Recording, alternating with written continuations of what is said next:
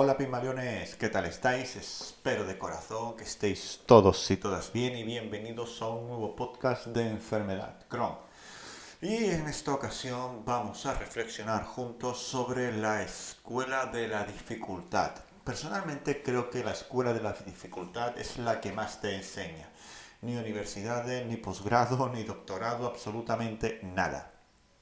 Porque nosotros aprendemos cuando surge la necesidad y la necesidad, la necesidad surge de la dificultad.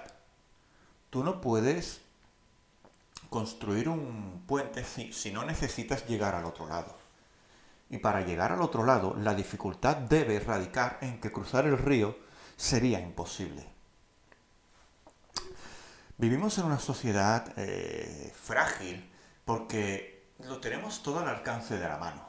Si queremos agua, abrimos el grifo. Si queremos comida, vamos al supermercado. Si queremos calor, ya no hacemos fuego.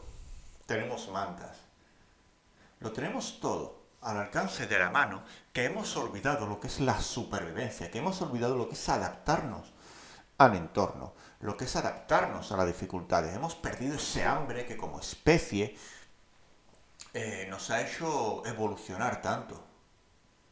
El león cuando tiene hambre aprende a cazar.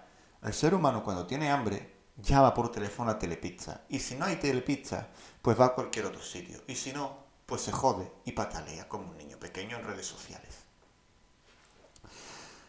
La dificultad es la, la, maestra encubierta. Yo con el tiempo he aprendido que, que los problemas son maestros encubiertos.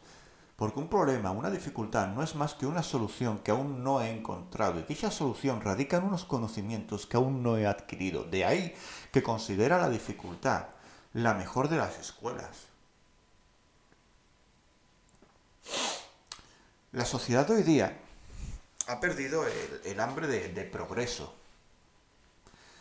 Y el gran problema de esta pandemia no es la pandemia en sí, sino que somos incapaces de buscar una solución ante una dificultad y esperamos a que lo hagan otros y señalamos con el dedo a esos otros cuando, cuando las cosas no salen como nosotros queremos. Hay problemas económicos en mi país, somos 47 millones de personas, pues voy a culpar a 100 políticos de que no lo arreglan.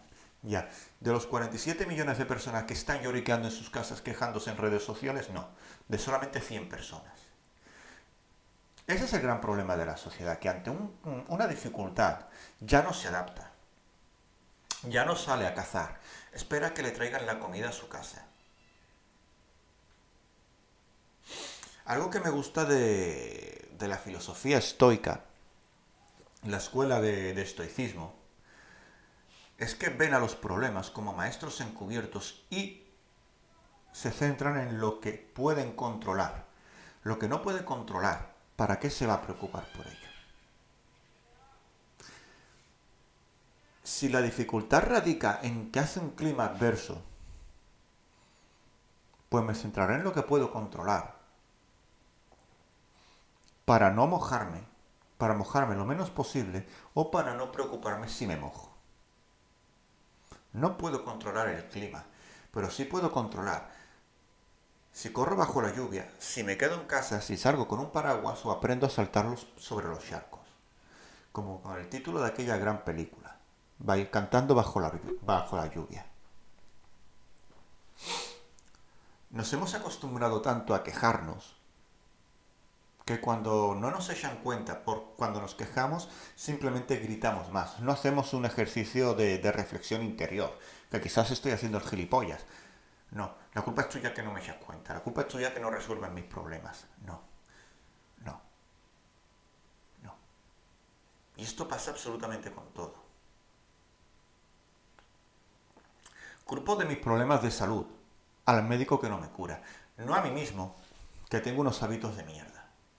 Culpo de mi situación económica al gobierno y al Estado que no me mantiene, no a mí, que no he hecho nada para mejorarla.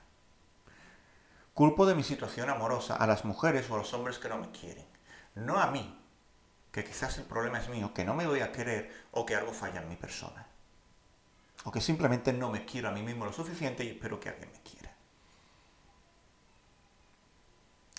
Culpo de que la comida está fría al microondas que no lo ha calentado, no a mí mismo, que no le he dado al botón. Y así pasa con todo. Así pasa con todo. Nos hemos vuelto una sociedad tan extremadamente débil, frágil y floja y vaga que creemos que, que aunque tenemos ahora mejor calidad de vida, realmente vivimos peor. Porque nuestros abuelos no dependían de un Estado que les mantuviera y sacaban adelante familias enteras. Con 30 años ya tenían cuatro hijos y tenían la casa pagada o casi pagada. La mayor cantidad de empresas se fundaron a principios y mediados de siglo. En el último cuarto de siglo apenas se han creado nuevas empresas. Al menos aquí en España. Hemos perdido el hambre, las ganas de superarnos, el deseo de, ir a más, la capacidad de adaptarnos. Nos hemos, hemos pasado de ser aves de presa a canarios que están en una jaula pillando, esperando a que alguien me eche comidita en el plato. Eso hemos pasado a ser. Creemos que estamos en la cabeza de la pirámide alimenticia de la evolución, cuando si nos quitaran parte de los lujos, no sabríamos qué hacer. No hay más que ver hace unos meses la caída que hubo de Google. Nadie sabía qué hacer. Si hubiera un apagón que durara una semana, ¿cómo iba a sobrevivir el ser humano? La escuela de la dificultad es lo que nos enseña a superar dificultades. Y si tienes un problema, simplemente piensa qué puedes hacer.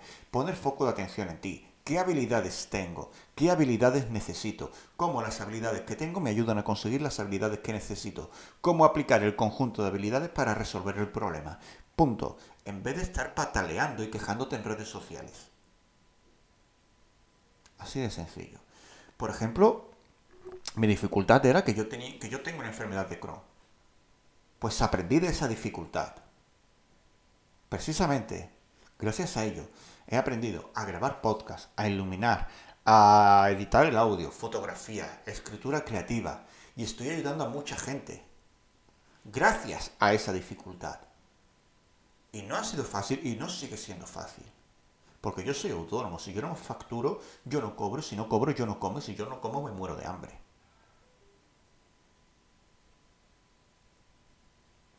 Así de sencillo.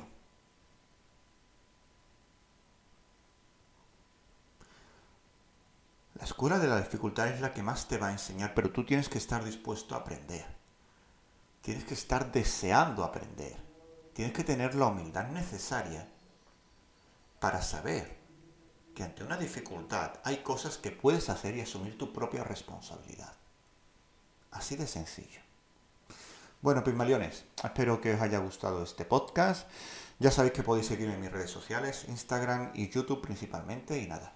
Espero que, que os haya gustado. Besos, abrazos y nos vemos pronto.